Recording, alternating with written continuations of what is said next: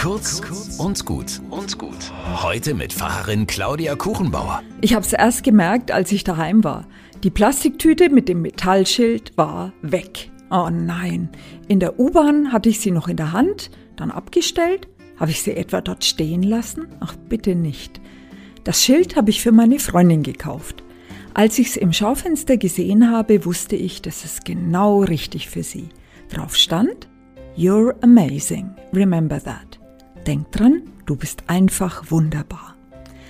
Meine Freundin hat in ihrem Leben einiges mitgemacht. Psychisch kranke Mutter, frühe Schwangerschaft, Mann weg, dann später eine Beziehung, in der Missbrauch und Gewalt war. Sie hat sich rausgekämpft und alles hinter sich gelassen, ihr Leben in die Hand genommen, hat sich auch professionell begleiten lassen. Ich bewundere sie dafür. Sie ist eine echte Kämpferin und dabei hat sie nie ihren herzlichen Humor verloren, auch wenn sie, wie alle von uns, ihre inneren Quellgeister hat. Vielleicht hat ja jemand von euch dieses Schild gefunden.